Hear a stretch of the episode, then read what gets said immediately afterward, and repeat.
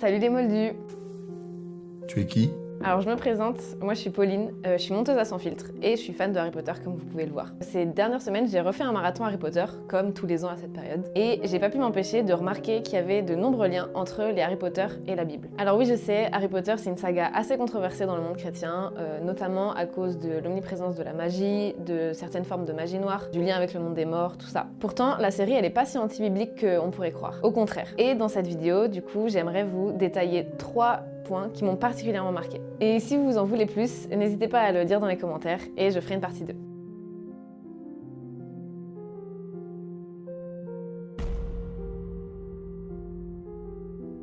Tout au long de la saga, l'accent est mis sur le fameux choix entre la lumière et les ténèbres, cette fameuse tension entre la lumière et les ténèbres. Alors bien sûr, ce contraste, il est souvent présent dans toutes les fictions et les films fantastiques en général. Euh, il y a les méchants, les gentils, mais je trouve qu'elle est particulièrement appuyée et détaillée dans l'univers d'Harry Potter. Je m'explique. Tout d'abord, on voit que les ténèbres et la lumière, ils sont pas si éloignés que ça. C'est pas deux forces qui s'opposent complètement, même si elles s'opposent quand même dans un certain sens. Mais bien souvent, en fait, elles sont pas si éloignées que ça. Des personnages comme Rogue, par exemple, jouent sur le fil tout le long de l'histoire et euh, ont un peu un pied dans la lumière et un pied dans les ténèbres. Euh, et on voit également qu'il n'y a rien de tout tracé dès le début et que notre tendance euh, à la lumière ou aux ténèbres, elle va dépendre de nos choix.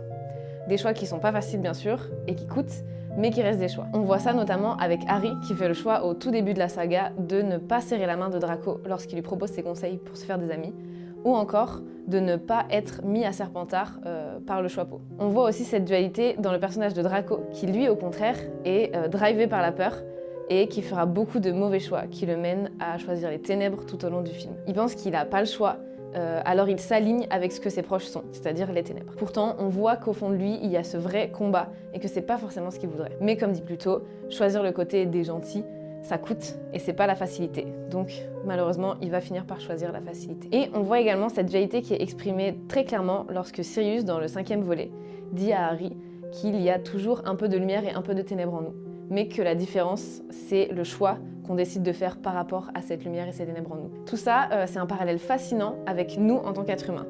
Comme le dit euh, Sirius, on a cette dualité en nous de la lumière et des ténèbres on a ce péché en nous qui correspond aux ténèbres. Et ce qui va changer dans notre vie, c'est si on décide de laisser ce péché nous driver, nous contrôler, si on s'abandonne à ce péché, ou si justement on se libère de ce péché en s'abandonnant à Jésus. Jésus qui est la lumière du monde. Jésus leur parla de nouveau et dit Je suis la lumière du monde. Celui qui me suit ne marchera pas dans les ténèbres, mais il aura la lumière de la vie. Le monde dans lequel on vit est un mélange de ténèbres et de lumière. Il est rempli de péchés et il est aussi bénéficiaire de la grâce commune, la grâce de Dieu. La question est quel choix faisons-nous par rapport à ça? De quel côté est-ce qu'on veut être? Sachant que quel que soit le choix qu'on fait, il aura des conséquences sur nos vies. C'est ce choix entre la lumière et les ténèbres qui déterminera le reste de notre vie. On voit à beaucoup d'occasions que l'amour est la forme de magie la plus puissante qui soit dans l'univers Harry Potter. Dès le début, dans le premier volet, on comprend à la fin que si Harry a pu résister au Avada Kedavra de Voldemort, c'est pas parce qu'il est né avec une puissance euh, énorme ou parce qu'il avait quelque chose de spécial en lui, mais c'était par amour. L'amour de sa mère. Sa mère qui s'est sacrifiée pour le sauver qui s'est interposée entre Harry et Voldemort et qui y a laissé sa vie. Et l'amour immense qu'elle a manifesté au travers de ce sacrifice, c'est ça qui a servi de bouclier et qui a sauvé Harry d'une mort certaine. On voit d'ailleurs que ce bouclier d'amour, euh, il suit Harry jusqu'à ses 11 ans, puisque à la fin du premier volet, il le protégera de nouveau lorsque Voldemort voudra l'attaquer pour récupérer la pierre philosophale. C'est grâce à l'amour de sa mère que Voldemort n'a pas pu toucher Harry sans se décomposer. L'amour est bien plus fort et bien plus puissant que n'importe quel sort. Il est bien plus puissant que le plus puissant des sorciers et la plus puissante des magies noires. Et c'est d'ailleurs pas la seule fois où Harry sera sauvé par l'amour d'une mère. Tout au long de la saga, on est témoin notamment de l'amour que lui porte Molly Weasley, donc la mère des Weasley, comme s'il était son propre fils, ce qui l'a sauvé de bien des ennuis tout au long des sept livres. Et dans le septième volet, on voit que Narcissa Malfoy, donc la mère de Draco, c'est celle qui va vérifier si Harry est bien mort lorsque Voldemort l'aura tué après la bataille de Poudlard. Mais Harry n'est pas mort, puisqu'à ce moment-là, il est maître de la mort, car il possède les trois reliques de la mort. La cape d'invisibilité, la pierre de résurrection, qui était dans le vif d'or légué par Dumbledore, et la baguette de Suro, puisque celle-ci, elle répond uniquement à celui qui désarme son maître. son maître étant Dumbledore qui a été désarmé par Draco, et Draco désarmé par Harry. Donc lorsque Narcissa voit que Harry respire, elle lui demande simplement, très discrètement, si Malfoy, son fils, est vivant. Harry lui répond également discrètement que oui, et par amour pour son fils, elle va défier Voldemort en lui disant droit dans les yeux qu'Harry est bien mort. L'amour est donc une puissance immense dans la saga, qui surpasse la magie noire ainsi que la mort. Le parallèle avec les valeurs bibliques est ici assez simple, vous vous en doutez. L'amour plus fort que tout. Il y a un chapitre dans la Bible, dans la lettre aux Corinthiens, qui parle de l'amour et qui dit Quand je parlerai les langues des hommes et des anges, si je n'ai pas l'amour, je suis un airain qui résonne ou une cymbale qui retentit.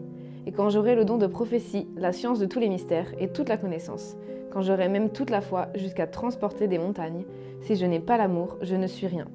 Et quand je distribuerai tous mes biens pour la nourriture des pauvres, quand je livrerai même mon corps pour être brûlé, si je n'ai pas l'amour, cela ne me sert à rien. Maintenant donc, ces trois choses demeurent. La foi, l'espérance et l'amour. Mais la plus grande de ces choses, c'est l'amour. Peu importe les dons que nous avons, les capacités, peu importe ce qu'on accomplit dans la vie, si on n'a pas l'amour, on n'a rien. Si on n'a pas l'amour, tout ce que nous faisons, nous le faisons en vain. L'amour, c'est ce qui a amené Dieu à donner son Fils unique pour payer le prix de nos péchés à notre place. Il y a un verset dans l'évangile de Jean qui dit Car Dieu a tant aimé le monde qu'il a donné son Fils unique, afin que quiconque croit en lui, qu'il ne périsse pas, mais qu'il ait la vie éternelle. L'amour, c'est ce qui a poussé Dieu à nous aimer alors que nous le méprisions. C'est ce qui a poussé Dieu à s'approcher de nous alors que nous sommes pécheurs et que lui est pur. Dieu nous a tant aimés qu'il nous a laissé le choix de ne pas le suivre, de ne pas l'aimer, de ne pas le servir. Parce qu'il voulait qu'on le fasse de notre plein gré. L'amour, c'est Dieu. Celui qui n'aime pas n'a pas connu Dieu, car Dieu est amour. Enfin, un des éléments qui pour moi est le plus criant et le plus fou, c'est le sacrifice d'Harry. Comme vous le savez, à la fin du dernier volet, Harry comprend qu'il est le dernier Horcrux créé par Voldemort malgré lui. Et donc, il comprend aussi qu'il doit mourir pour que Voldemort puisse à son tour mourir. Il décide de se rendre dans la forêt interdite donc pour que Voldemort le tue. Il va se sacrifier pour vaincre les ténèbres. Il va payer lui seul pour que tous puissent être sauvés. L'histoire s'arrête pas là. Harry ne reste pas mort, il ressuscite. Ça vous fait penser à quelqu'un, j'imagine, mais encore une fois, je continue. Harry s'est sacrifié pour que tous soient sauvés. Il s'est fait maître de la mort en possédant les trois reliques de la mort, et il est ressuscité d'entre les morts. Puis il a vaincu les ténèbres pour que tous ceux qui le suivent soient sauvés, soient libres, libres de l'oppression des mange-morts, libres de Voldemort et de la magie noire en général. Ça vous fait penser à une autre personne, j'imagine.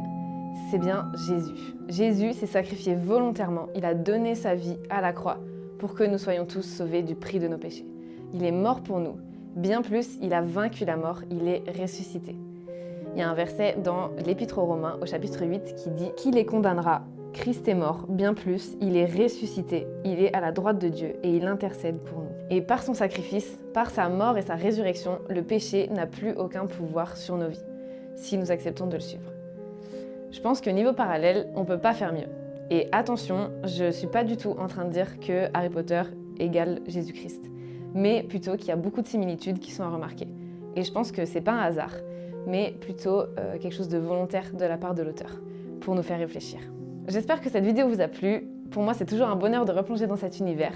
Si vous avez des questions par rapport à Jésus, à son sacrifice ou à tout ce que je viens de dire dans cette vidéo, n'hésitez pas à remplir le formulaire en barre d'infos. Et si vous voulez une partie 2, dans laquelle j'aborderai peut-être euh, des personnages qui représentent la Trinité ou encore la maison Serpentard, dites-le dans les commentaires. A plus les moldus